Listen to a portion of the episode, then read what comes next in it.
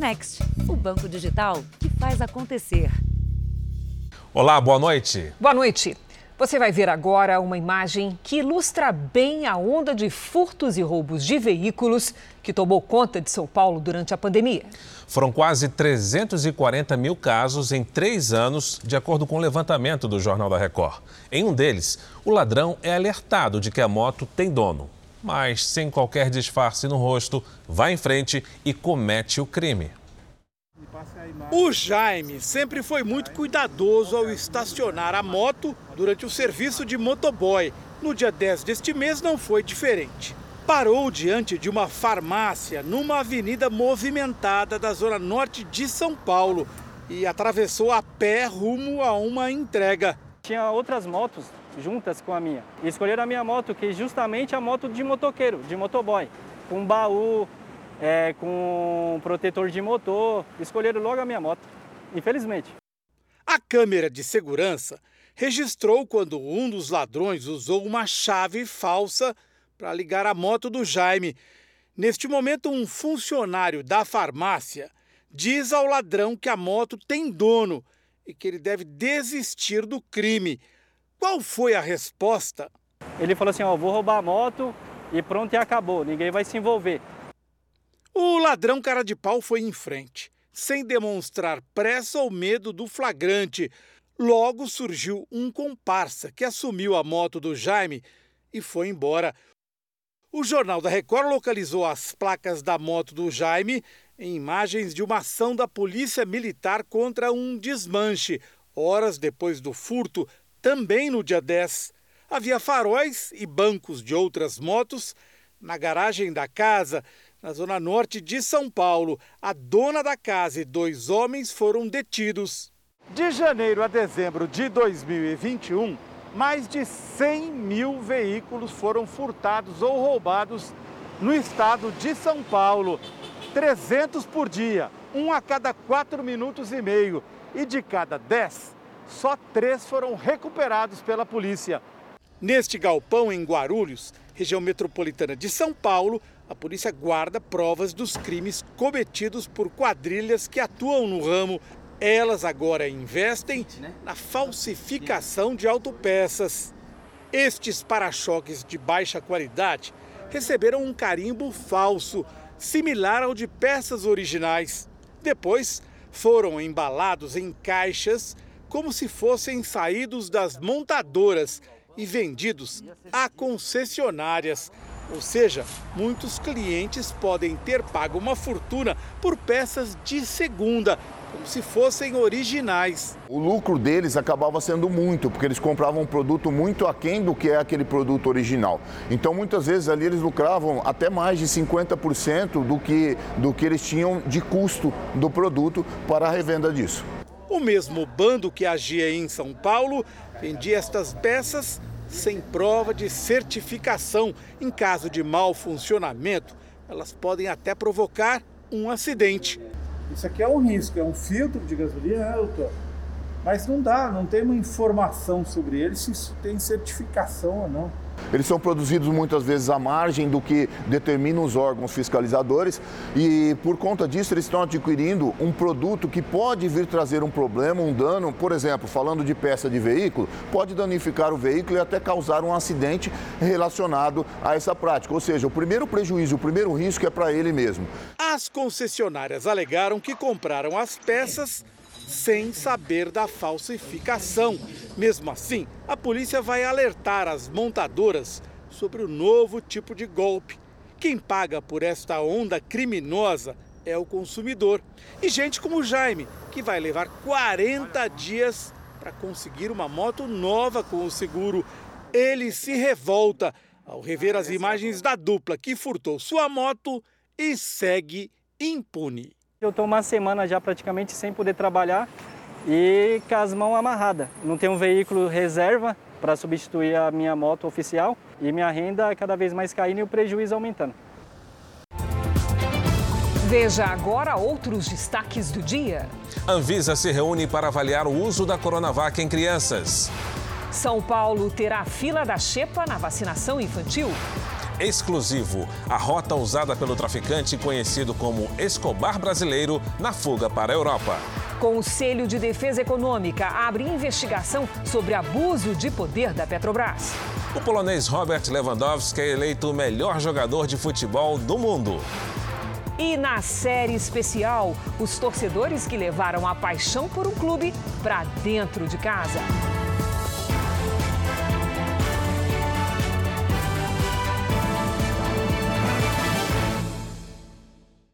Oferecimento Bradesco. Abra sua conta grátis pelo app.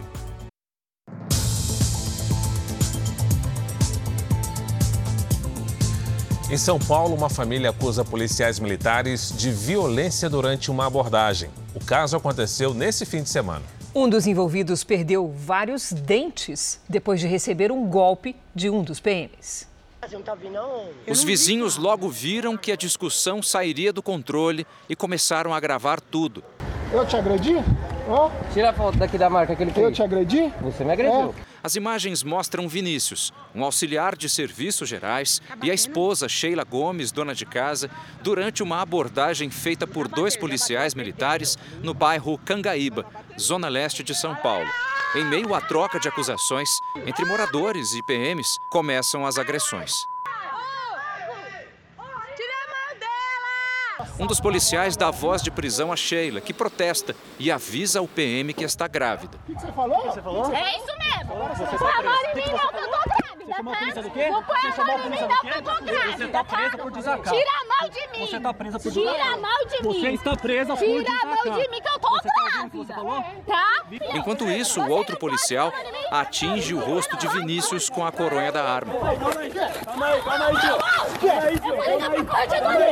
As cenas de violência aconteceram neste local, que por ser o fim de uma rua e ter pouco movimento de carros, costuma ser o ponto de encontro para os moradores. É o que as vítimas contam que faziam naquela tarde. Pai e mãe ouviam música enquanto acompanhavam a filha de cinco anos que andava de bicicleta por aqui. Foi aí que os policiais chegaram. Do beco, a confusão se espalha pela rua, até que os policiais chamam reforços e prendem Vinícius, Sheila e mais duas pessoas da família. Todos acusados de desacato e liberados no mesmo dia. Sheila está abalada. Ela reconhece que o som que eles ouviam estava alto, mas condena a forma de abordagem. Ele falou pro meu marido assim: eu vou falar só uma vez. Se você fazer careta ou qualquer coisa, eu te cato e jogo dentro do rio. Você e a caixinha do sol. Nisso ele já começou a xingar o meu marido. De vagabundo e de noia. Sheila diz que ao reclamar com os policiais foi colocada contra a parede, imobilizada, mesmo depois de dizer que estava grávida.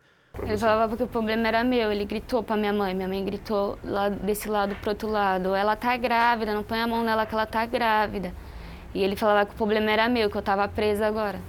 Vinícius não conseguiu trabalhar hoje. Ainda sente dores na boca. Ele teve três dentes arrancados pelo golpe com a arma de um dos PMs. Queria tirar ele de cima do meu cunhado, que ele tinha já dado uma coronhada no meu cunhado. Aí na hora que eu fui falar para ele parar, que era todo mundo de bem, ele já virou em mim. Aí já me deu uma coronhada, perdendo, fazendo eu perder todos os dentes. Quando viu a confusão, o pai de Sheila foi até o local. Ele afirma que pediu calma aos policiais e mesmo assim foi agredido. Agora teme pela segurança da família. A gente não pode sair na rua, a gente sai com medo. Os carros tá todos manjados por eles. E eles passam toda hora. Na madrugada mesmo eles passaram três vezes. Então a gente está com medo de represária. A Polícia Militar informou por meio de nota que as prisões foram motivadas por desacato, que os policiais usaram técnicas de controle de tumulto e que vai investigar a conduta dos PMs. Você vai ver agora um levantamento do Jornal da Record que mostra que nos últimos cinco anos a violência nas rodovias brasileiras fez 400 mil vítimas. Isso significa, Cris, uma pessoa atingida a cada seis minutos e meio. Momentos depois do acidente, o alívio. Ainda bem que eu não está vivo. O caminhão carregado com 14 toneladas de óleo vegetal foi atingido por um outro veículo numa rodovia federal no Paraná. Seu Aides lembra bem do acidente. Ele dormiu, a colidiu na minha traseira e eu vim a tombar. Um levantamento feito pelo Jornal da Record mostra que nos últimos cinco anos, os acidentes nas rodovias do Brasil deixaram mais de 400 mil vítimas, um total de 26.985 mortos e 376.335 feridos. Isso significa que a cada seis minutos e meio, uma pessoa é atingida nas estradas. Um exemplo da violência nas rodovias é esse engavetamento na Presidente Dutra, região de São José dos Campos, interior de São Paulo, no último fim de semana. Seis homens morreram e sete pessoas ficaram feridas. Em 2021, o estado de São Paulo teve quase 7% de aumento nos acidentes em rodovias. Santa Catarina teve mais de 8%. No Rio Grande do Sul, a alta foi de 8,8%. No Rio de Janeiro, quase 10% e no Amapá, 17%. O levantamento mostra que o comportamento do motorista brasileiro nas rodovias do país é cada vez mais agressivo e imprudente. Para a gente ter uma ideia, o número de acidentes provocados por condutores que dormiram no volante em 2021 foi 8% maior que em 2020. Já as colisões causadas por excesso de velocidade cresceram quase 17% de um ano para o outro. A Polícia Rodoviária Federal classifica esse número tão expressivo de feridos e mortos nas estradas brasileiras como uma tragédia para o país. E não basta o Estado saber, o cidadão ele precisa saber disso e precisa agir positivamente no sentido de não causar esse prejuízo a ele mesmo, aos dele e a toda a sociedade. Hoje, a campanha de vacinação contra a Covid-19 completa um ano. Depois da primeira dose, o panorama da pandemia mudou. A morte de um dos melhores amigos, companheiro antigo de trabalho, foi mais uma perda para o seu João, de 71 anos. Entre a descoberta da doença de Plínio, a internação e a morte, foi pouco mais de uma semana. Consegui arrumar xepo, que era uma quinta-feira. Falei para ele, vai ali no posto que vai dar vacina em você hoje. E ele falou, não, João, eu vou no teatro. Comprei o ingresso, falei assim, você vai no teatro toda semana, cara. Vai ali, toma vacina, cinco minutos. Seu João pegou o Covid na mesma semana que o amigo, mas tinha acabado de tomar a segunda dose, o que foi decisivo para amenizar os sintomas da doença. Nossos sócios aí, que são tudo de idade, então morreu muita gente. Porque a média nossa aqui de perda é em torno de 5,6 por ano, normal, né? Nessa época da epidemia, passou de 12%. Seu João, que também era do grupo de risco, completou o esquema vacinal em novembro do ano passado. Já com a dose de reforço, virou um grande defensor da vacina. A vacina foi a salvação das pessoas. Então, o nosso povo acredita na vacina e toma a vacina. Hoje, a vacinação contra a Covid no Brasil completa um ano. A enfermeira Mônica Calazans, de São Paulo, foi a primeira pessoa a receber a dose. Indígenas e quilombolas também entraram no grupo prioritário. A vacinação contra a Covid no Brasil começou no dia 17 de janeiro do ano passado, quando o número de mortos já passava de 210 mil.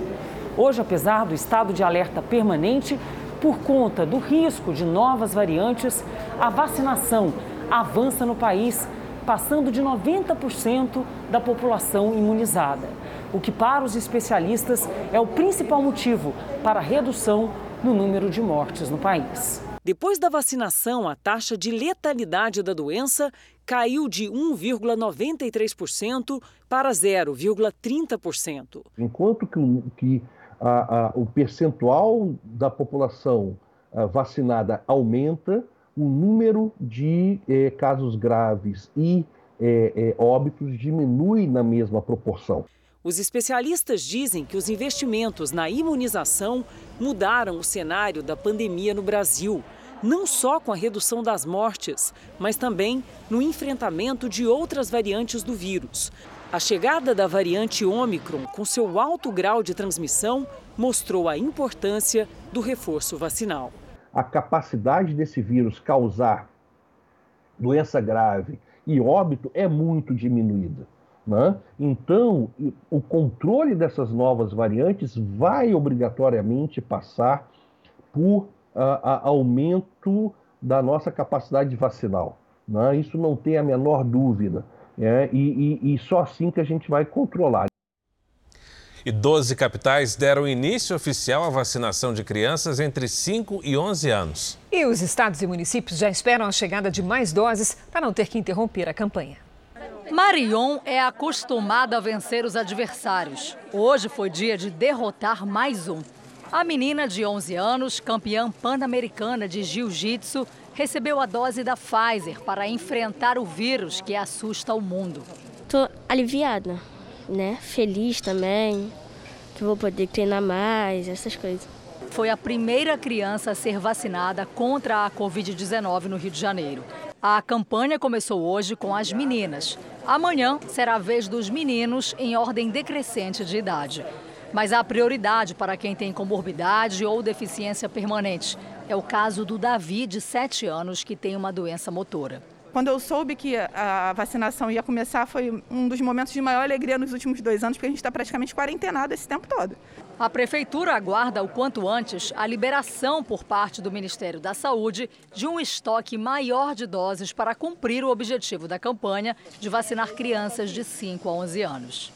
O plano de imunização infantil espera vacinar 560 mil crianças na cidade do Rio até o dia 9 de fevereiro. Para facilitar o cumprimento do calendário, 11 escolas serão transformadas em postos de vacinação. No momento, aqui no Rio, 12 crianças estão internadas por conta da Covid-19, duas delas em estado grave. A campanha de vacinação infantil também teve início oficial hoje em outras 11 capitais do país. As crianças precisam estar com um acompanhante maior de idade. Em São Paulo, que também começou a vacinação hoje, são 700 postos preparados e há uma novidade: a chepa da vacina. Para fazer a inscrição é necessário ir até o posto de saúde mais próximo de onde a criança mora ou estuda. E aí, quando houver sobra de vacina, os pais serão avisados. A ideia é garantir que nenhuma dose fique sobrando no final do expediente nos locais de imunização. Falando agora do clima, nos Estados Unidos, pelo menos 10 estados estão em alerta por causa de uma nevasca. Milhões de pessoas foram afetadas e pelo menos duas morreram. A segunda-feira foi de limpeza. Mesmo com a neve ainda caindo, caminhões abriam espaço em ruas e rodovias. Moradores também tiveram que tirar a neve acumulada na entrada das casas. O leste e o centro-oeste dos Estados Unidos enfrentam uma tempestade de vento e gelo. Aqui na Flórida, os ventos provocaram dois tornados no sudoeste do estado. Ao menos 100 casas foram danificadas e três pessoas feridas. Não há previsão de neve, mas a mínima prevista para amanhã é de 4 graus positivos na cidade de Orlando, região conhecida pelo forte calor. Os estados da Geórgia, Virgínia e as Carolinas do Norte e do Sul registraram fechamento de rodovias por causa do risco de acidentes. Segundo o Serviço Nacional de Meteorologia, a força dos ventos pode chegar ao nível dos furacões, provocando danos às casas e à rede de energia elétrica. O sistema aéreo, já em crise com a chegada da variante Omicron, foi bastante atingido. Mais de 3 mil voos foram cancelados em todo o país no domingo e outros 1.200 nesta segunda-feira. Veja a seguir o que se sabe sobre o erro que fez crianças receberem vacinas contra a Covid destinadas a adultos. E também, eles decoram tudo com cores do time preferido. O Thiago tentou montar um estádio do Palmeiras dentro de casa.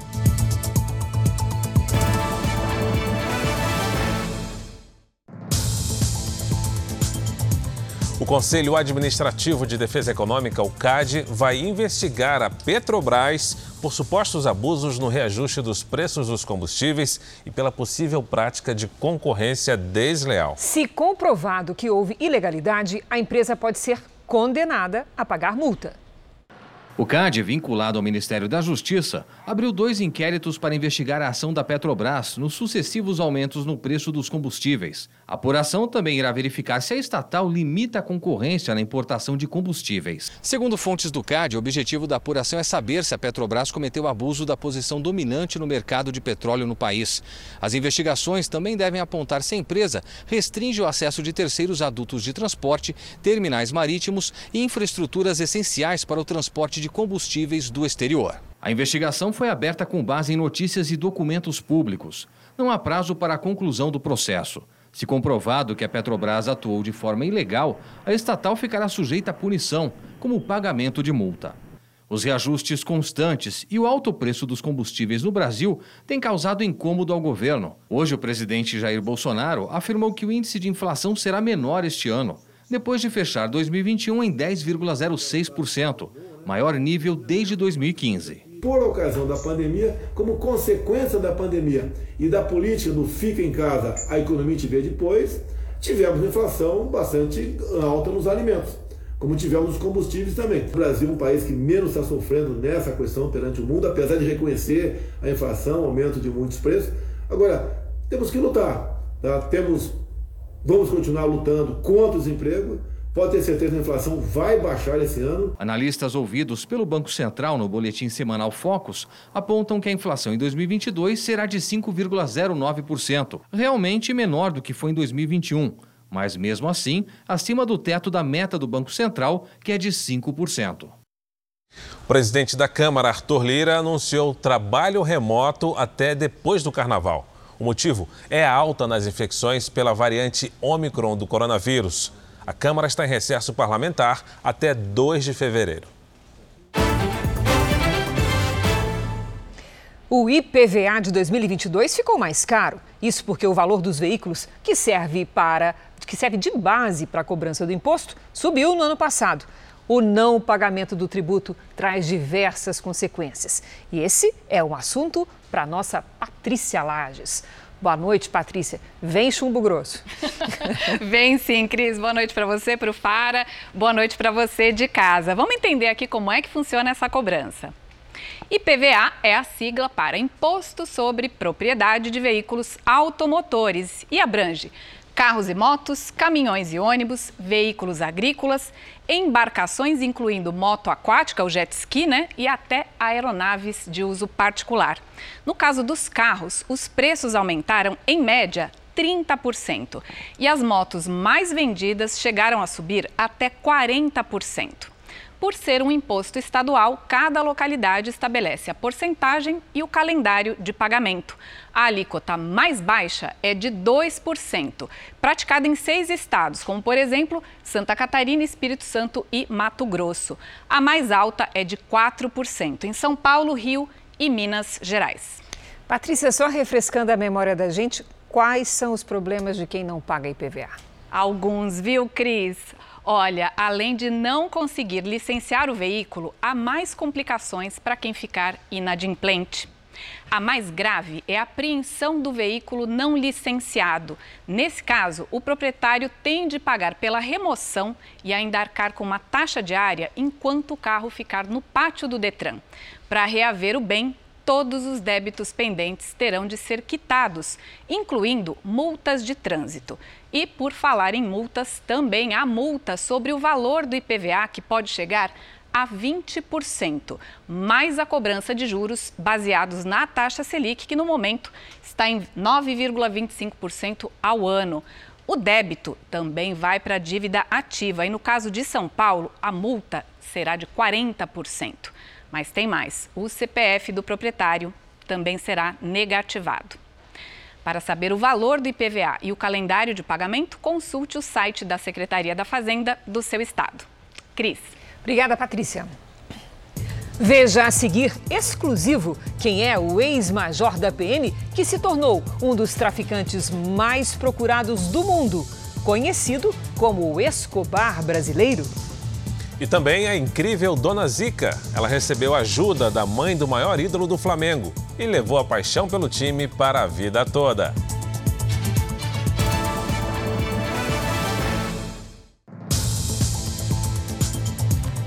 A equipe da Record TV teve acesso com exclusividade a documentos que revelam a fuga do traficante conhecido como Escobar brasileiro. O ex-major da Polícia Militar é um dos criminosos mais procurados do mundo e usa aviões particulares para fugir e transportar drogas. Uma rede de negócios a serviço do tráfico internacional de drogas. Carros de luxo, embarcações e empresas de fachada, incluindo até uma de táxi aéreo. A companhia está avaliada em cerca de 400 milhões de euros, mais de 2 bilhões e meio de reais. O brasileiro Sérgio Roberto de Carvalho, de 62 anos, é o chefe do grupo que age em países da Europa e do Oriente Médio. De acordo com as investigações, ele usa os aviões da própria empresa para fugir e transportar drogas. Esta é a imagem mais recente que os investigadores têm do criminoso. A foto foi feita em 2020 em Portugal dias antes do PM aposentado desaparecer. A cocaína que ele consegue fazer chegar na Europa, ele tem um lucro exorbitante de 700, 800% do valor investido. A equipe do Núcleo de Jornalismo Investigativo da Record TV teve acesso com exclusividade a documentos que detalham a fuga do criminoso do Brasil em 2018. Ele viajou em um avião pequeno de uma fazenda em Cuiabá, no Mato Grosso, para Natal, no Rio Grande do Norte. Os investigadores disseram que o traficante comprou documentos originais com informações falsas por meio de corrupção. Desde então, ele passou a se apresentar como Paul Walter, um cidadão do Suriname. Às 10 horas da noite e 21 minutos do dia 4 de maio de 2018, Carvalho passou pelo posto de controle de imigração da Polícia Federal e, em seguida, embarcou no voo de uma companhia aérea com destino a Lisboa, em Portugal. Depois, ainda teria ido para a Espanha. Ele e a namorada se hospedaram neste spa de luxo em Málaga, onde acabou sendo preso. O criminoso também comprou uma mansão na região. Lá, os investigadores europeus encontraram 50 mil euros em espécie no cofre, mais de 315 mil reais. Ele foi solto porque pagou fiança de 200 mil euros, mais de 1 milhão e 200 mil reais. O traficante forjou a própria morte. Em junho de 2020, a Justiça da Espanha recebeu um documento que atestava o falecimento de Paul Walter. A verdade veio à tona quatro meses depois. Os europeus descobriram que Paul Walter era, na verdade, Sérgio Roberto de Carvalho. As digitais colhidas no momento da prisão acabaram com a farsa. De acordo com a polícia, o ex-major comprou uma empresa de táxi aéreo que funciona normalmente em Cascais, Portugal. A companhia tem ao menos três jatos de passageiros e 20 funcionários.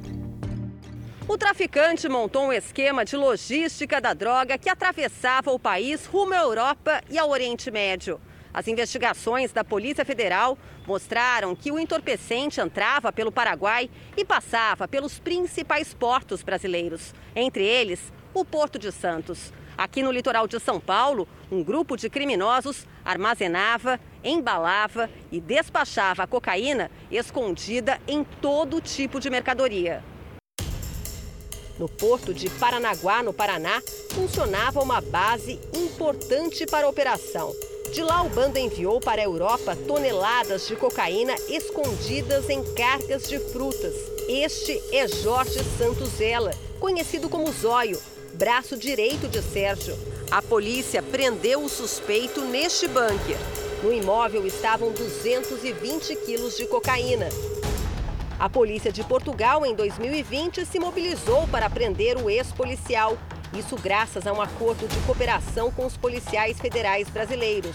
No apartamento que teria sido comprado pelo traficante, foram encontradas várias malas com mais de 11 milhões de euros em espécie, o equivalente a quase 70 milhões de reais.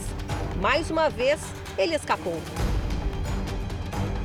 No final de novembro de 2020, a polícia brasileira deflagrou uma operação envolvendo o bando. Os investigadores apreenderam drogas, dinheiro e prenderam dezenas de suspeitos. Os policiais acreditam que o ex-major pode estar escondido na Turquia.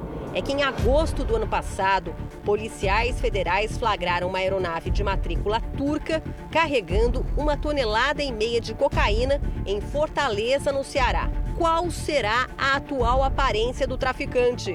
O homem que falsificou documentos e forjou a própria morte pode muito bem ter mudado de rosto. Não bastassem as perdas provocadas pelas chuvas, a população de Minas Gerais enfrenta ainda o aumento exorbitante no preço de alguns alimentos. Para os moradores das regiões atingidas por enchentes, a segunda-feira foi de limpeza e de prevenção às doenças. A quantidade de lixo nos bueiros é apontada como uma das causas para os estragos em Uberlândia, no Triângulo Mineiro. Sem ter por onde sair, a água da tempestade de ontem inundou este hospital particular. Tombou e arrastou carros e arrancou o asfalto da principal avenida da cidade. Em Betim, na região metropolitana de Belo Horizonte, o dia foi de reconstrução e prevenção. Moradores tomaram vacina contra doenças que possam surgir em virtude das enchentes. A prefeitura responsabiliza a mineradora Vale pelos metais pesados no rio, depois do rompimento da barragem de Brumadinho. Toda vez que houver um período chuvoso mais intenso, as nossas comunidades, as nossas é, áreas de preservação ambiental serão tomadas de minério porque nós não vimos nenhuma ação da Vale de reparar o dano causado. Além da saúde, os atingidos pelas enchentes também precisam proteger o bolso. Na maioria das cidades inundadas, os preços dispararam, principalmente dos alimentos. No caso do repolho, a variação chega a quase mil por cento, mas tem também o quiabo, a couve. O que não aumentou muito foi o quê? Só a abóbora. Só abóbora morango, o resto tudo aumentou muito. Meus meninos gostam de abobrinha. Eu falei, olhei lá, falei, não, vou levar o chuchu porque ele tá mais barato. Tá ruim para todo mundo. As explicações: lavouras encharcadas e estradas interditadas que dificultam a chegada da comida. Este caminhoneiro pretendia fazer uma entrega em Itabirito, mas no meio do caminho havia uma cratera. Eu ouvi falar, mas achei que dava pra passar pelo menos nenhuma pista, né? Mas infelizmente nós tentamos contato com a mineradora Vale, mas não tivemos retorno. O Rio Grande do Sul sofre com extremos climáticos. Após um longo período de estiagem que colocou mais de 280 municípios em situação de emergência, a chuva tão esperada finalmente chegou. Mas veio acompanhada de um vendaval que causou vários prejuízos. Em Porto Alegre, as ruas ficaram alagadas e interditadas com a queda de árvores. Foram registradas descargas elétricas e o vento que passou dos 50 km por hora destelhou dezenas de casas. Em Estância Velha, na região metropolitana, a estrutura de ferro de um posto de combustíveis foi destruída. Lonas estão sendo distribuídas aos moradores. Em Novo Hamburgo, também na região metropolitana da capital, mais queda de árvores. O vento forte levou o telhado de um prédio que fica em um condomínio. Os carros que estavam no estacionamento foram atingidos, mas ninguém ficou ferido. Os temporais deste fim de semana foram provocados pela onda de calor histórica que atinge o Rio Grande do Sul. Só que a chuva caiu em regiões isoladas e não foi suficiente para ajudar as cidades que mais sofrem com a seca. Já são mais de 280 municípios em situação de emergência. E como se não bastasse os estragos provocados pelo temporal, cerca de 270 mil pessoas ficaram sem energia elétrica. O atendimento ocorreu normal, né? Molhou apenas aqui na, na parte aqui da, da entrada. Conseguimos atender a população hoje, né? E só estamos sem internet, né? Que é a parte do sistema para lançamentos, assim, de vacina de rotina a gente não está conseguindo fazer. No município de Portão, a 50 quilômetros de Porto Alegre, um homem foi atingido por telhas que voaram com o vento. Ele se feriu e foi levado a um hospital.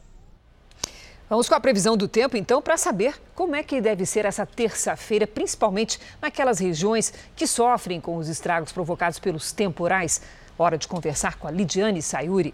Boa noite, Lid. Como é que vai ficar a situação nesses locais? Vamos lá, Cris. Boa noite para você, para o Fara, para quem nos acompanha. Olha só, nesta terça, os temporais ficam concentrados nos extremos do Brasil. Nós vamos notar aqui mais nebulosidade pelas imagens de satélite sobre os estados da região norte e o Rio Grande do Sul. Chove também em Minas Gerais, mas de forma isolada. Na região sul, o vento pode ser forte no oeste gaúcho, em Foz do Iguaçu, no Paraná. No Nordeste, com o encontro de ventos dos dois hemisférios, o calor e a umidade, essa mistura provoca chuva forte com chance de temporais entre o Maranhão e o Ceará. Tempo firme entre a Paraíba e Sergipe, no interior da Bahia e no norte de Minas Gerais.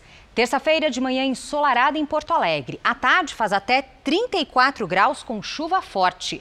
O Rio de Janeiro será a capital mais quente do país, com 37 graus e chuva rápida. Em Campo Grande, sol, chuva e 35. Em Fortaleza, dia chuvoso, com 30 graus. Em São Paulo, 32 de máxima, com chuva de verão a partir da tarde. Em Vitória, 32 também, com chuva rápida à tarde. Em Natal, chove só pela manhã, máxima de 31 graus.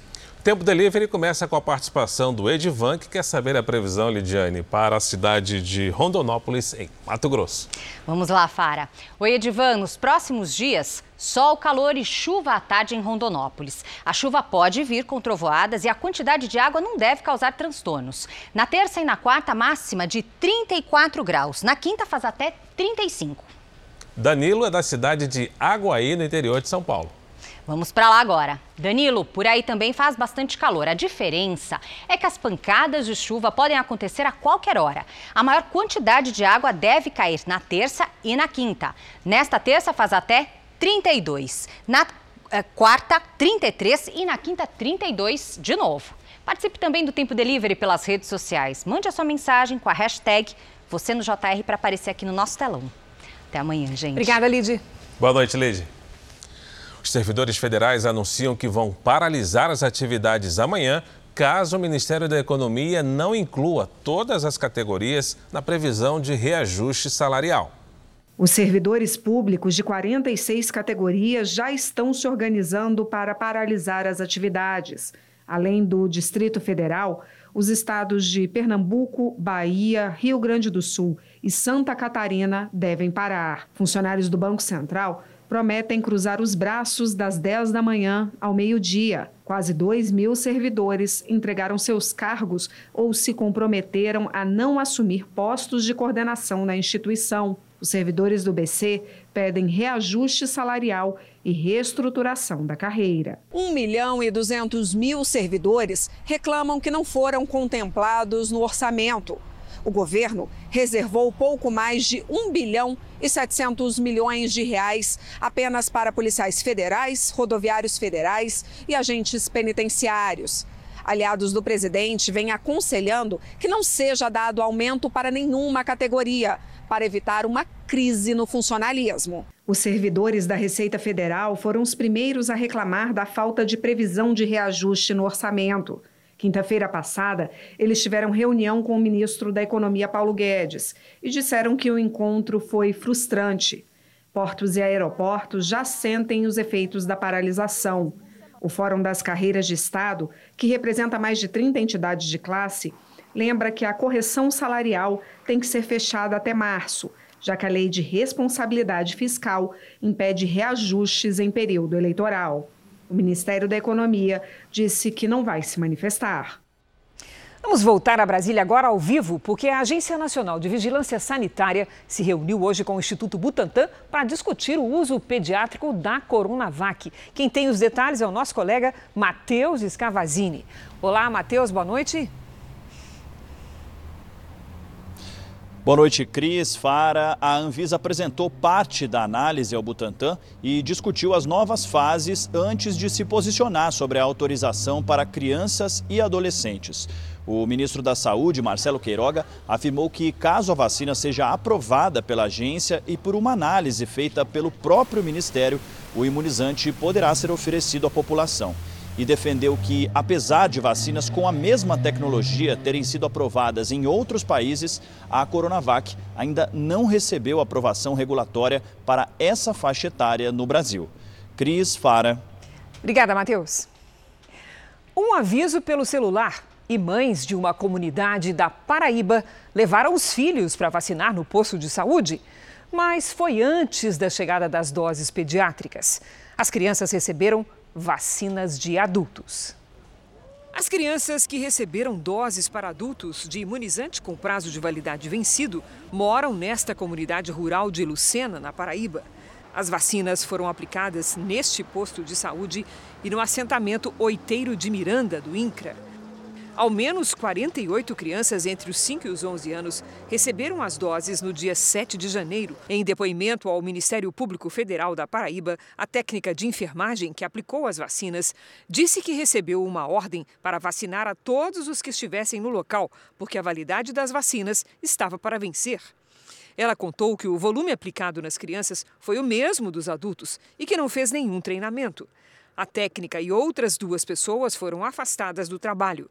O prefeito de Lucena nega que houvesse orientação para vacinar crianças. Não teve uma determinação da administração para que isso acontecesse. As mães contam que receberam um aviso por meio de aplicativo de mensagem para que levassem as crianças para a vacinação. A gente ficou tão feliz, tão entusiasmado, que a gente nem se questionou e nem chegou a prestar atenção que as doses ainda não tinham sido distribuídas, né? Mas como foi avisado no grupo da saúde que era vacinação para crianças de 5 a 11 anos, então eu imaginei que as vacinas já teriam chegado. 160 milhões de pessoas foram à pobreza com a pandemia. Ao mesmo tempo, um bilionário surgiu a cada 26 horas. Desde o início da crise humanitária. Isso, os 10 homens mais ricos do mundo dobraram a própria fortuna durante o período. Quem faz essa conta é a Oxfam, entidade internacional que trabalha na busca de soluções para a pobreza e desigualdade social. Esse é um dos destaques do portal R7. Para ler essa e outras notícias, acesse r7.com. O desmatamento na Amazônia cresceu 29% em 2021. Esse é um dos maiores índices de desmatamento dos últimos 10 anos. A destruição da floresta chegou a mais de 10 mil quilômetros quadrados, o equivalente à metade do território do estado de Sergipe. Os números são do Instituto Amazon. O Instituto Real Time Big Data divulgou hoje o resultado da primeira pesquisa de 2022 com a intenção de votos para o governo do Rio Grande do Sul. O primeiro cenário é o espontâneo, em que as pessoas nomeiam os candidatos preferidos. O atual governador Eduardo Leite aparece em primeiro lugar, com 4% das intenções de voto. Em segundo lugar, o ministro do Trabalho, Onyx Lorenzoni, com 3%. José Ivo Sartori e Edgar Preto têm 2%. 4% dos entrevistados votariam em outros candidatos. 7% dos votos seriam brancos ou nulos. 78% dos eleitores não sabem ou não responderam. Em um dos cenários da pesquisa estimulada, quando o nome dos candidatos é apresentado, o governador Eduardo Leite tem 25% das intenções de voto. José Ivo Sartori, 16%. Onyx Lorenzoni, 13%. Pedro Ruas e Edgar Preto têm 4% das intenções de voto. Gabriel Souza, 2%. E na sequência teriam 1% dos votos Luiz Carlos Reinze, Beto Albuquerque, Roberto Argenta, Alceu Moreira e Ranolfo Vieira Júnior. Brancos e nulos somam 14% e 17% não sabem ou não responderam. Num segundo cenário, sem a candidatura do governador Eduardo Leite, o resultado seria o seguinte: em primeiro lugar, aparece José Ivo Sartori, com 20% dos votos. Onyx Lorenzoni tem 18%, Pedro Ruas, 5%, Edgar Preto, 4%, Beto Albuquerque, 3%, Luiz Carlos Heinz, Gabriel Souza, Roberto Argenta e Ranolfo Vieira Júnior teriam 2% dos votos cada um e Alceu Moreira 1%. 19% seriam votos brancos ou nulos e 22% não sabem ou não responderam. Em um outro cenário, com apenas seis candidatos, a pesquisa estimulada aponta José Ivo Sartori com 23% das intenções de voto, Onyx Lorenzoni com 16%, Pedro Ruas teria 6% dos votos, Beto Albuquerque, Roberto Argenta e Ranolfo Vieira Júnior 4% cada. Brancos e nulos somam 20% e 23% não sabem ou não responderam. A pesquisa também mostrou três cenários para a disputa no segundo turno. Na primeira delas, Eduardo Leite teria 35% dos votos e Onyx Lorenzoni 29%. Brancos e nulos somariam 20% e 16% dos eleitores não sabem ou não responderam. Num outro cenário, Beto Albuquerque seria eleito com 24% dos votos e Ranolfo Vieira Júnior ficaria com 6%. 40% dos eleitores anulariam ou votariam em branco e 30% não sabem ou não responderam. Na terceira possibilidade, Onyx Lorenzoni seria o governador do Rio Grande do Sul com 34% dos votos e Ranolfo Vieira Júnior ficaria com 11%. Brancos e nulos são 33% e 22% dos eleitores não sabem ou não responderam. Foram feitas mil entrevistas entre os dias 13 e 14 de janeiro de 2022.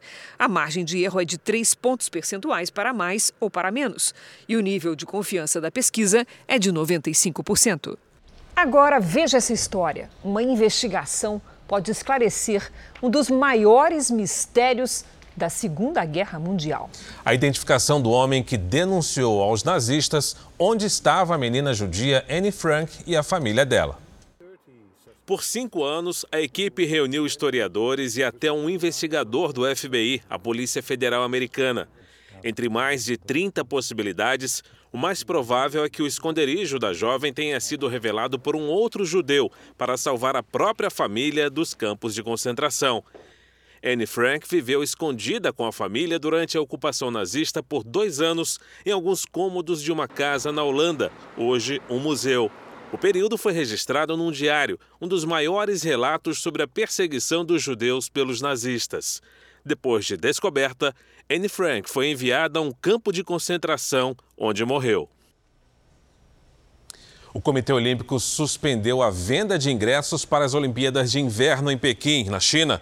Então, nós vamos ao vivo com a nossa correspondente na Ásia, Silvia Kikuchi, para saber qual foi o motivo dessa decisão. Silvia, bom dia para você aí. Olá, Fara. Olá, Cris. O aumento de casos da Covid-19 ao redor de todo o mundo é a principal preocupação das autoridades na realização desse evento. Num comunicado, a entidade afirmou que a nova política pretende garantir a segurança de todos os participantes e espectadores. Agora, grupos menores vão receber convites para assistirem aos Jogos de Inverno que começam em 4 de fevereiro em Pequim. Para, Cris. Obrigado, Silvia. O polonês Robert Lewandowski foi eleito melhor jogador do mundo pela FIFA pela segunda vez seguida. Este ano, Lewandowski superou o argentino Lionel Messi e o egípcio Mohamed Salah. Na atual temporada europeia, o atacante do Bayern de Munique marcou 48 gols em 40 partidas. Foi campeão alemão e da Supercopa da Alemanha. Já no futebol feminino, a espanhola Alexia Putellas foi eleita a melhor jogadora do mundo. O futebol faz parte da vida de milhões de brasileiros, mas qual é o limite na hora de homenagear o Clube do Coração? Na série especial de hoje, você vai conhecer torcedores apaixonados que transformaram as próprias casas em sedes não oficiais dos clubes. E um lembrete: o futebol este ano começa aqui na Record TV com transmissão dos campeonatos Paulista e Carioca.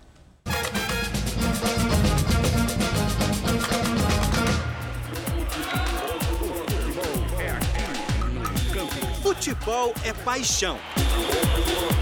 E cada torcedor tem a sua. A desse aqui tem quatro rodas. E ainda toca o hino por onde passa. Jefferson, o Feção, é dono do Fusca em homenagem ao Santos. O carro é um veterano dos estádios. Pacaembu e Vila Belmiro. Ele já sabe o caminho certinho já. Aqui ele já vai sozinho já. O Fusca Alvinegro tem adesivos por todos os lados, autógrafos de jogadores, exaltação das conquistas e, claro, provocações aos rivais. Se pudesse, Jefferson iria de carro e tudo para morar na Vila Belmiro. Mas como não pode, o Santista transformou a casa no Recanto Alvinegro. Começando por aqui. Por exemplo, a garagem da casa do Feção, preto e branco. O gramado sintético aqui no chão é preto. É, verde não dá para colocar. Não né? pode. O espaço de lazer também é alvinegro. E neste cômodo, para onde se olha, algo lembra o Santos. E tem tanta lembrança. Camisetas são mais de 500. Mas ele não é apenas um colecionador. Fessão criou um estúdio na garagem, onde faz um programa para os Santistas na internet.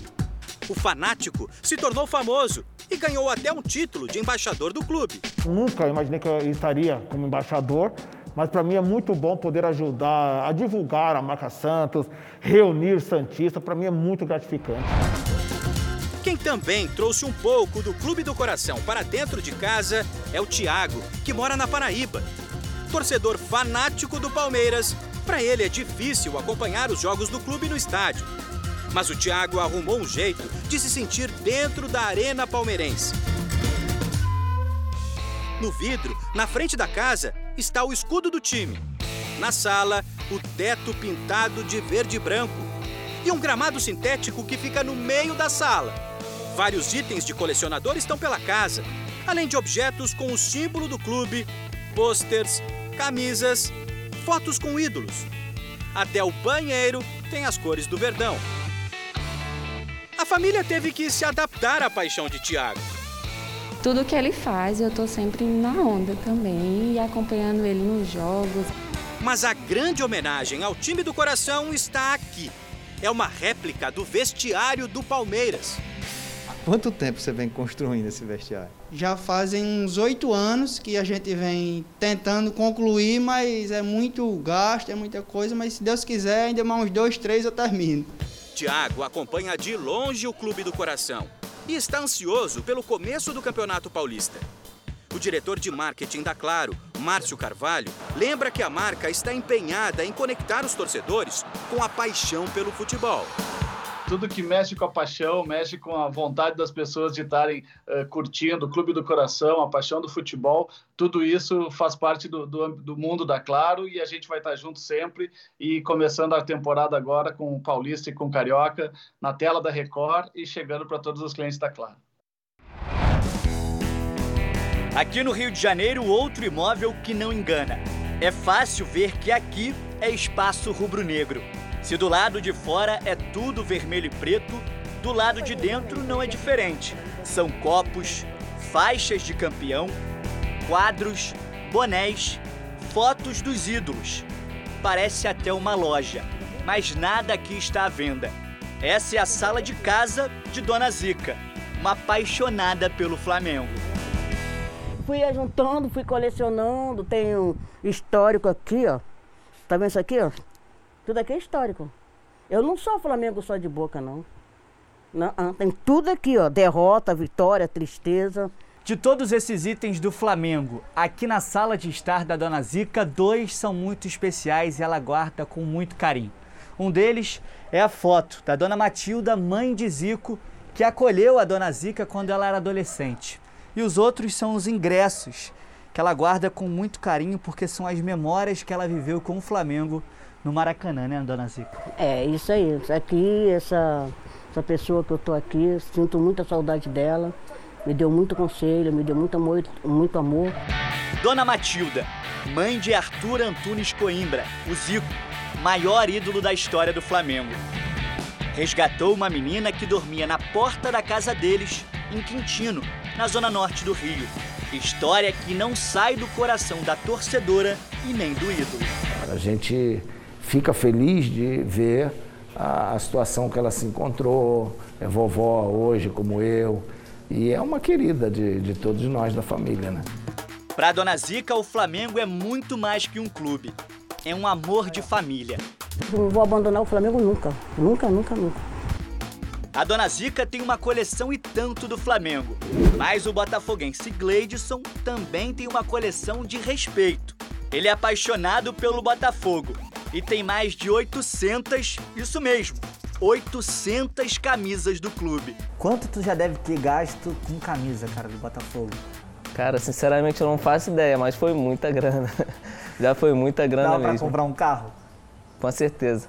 Até foi... um apartamento. Até um apartamento. em camisa do Botafogo. Certamente. Ele diz que ainda não está satisfeito, quer chegar a mil camisas. E olha, já fez muitas loucuras para completar a coleção. Já deixei de pagar a parcela de um carro. Era R$ 1.800 a minha parcela do carro e eu deixei atrasar para poder não perder uma camisa. E o que, que tua família fala? Que eu sou maluco total.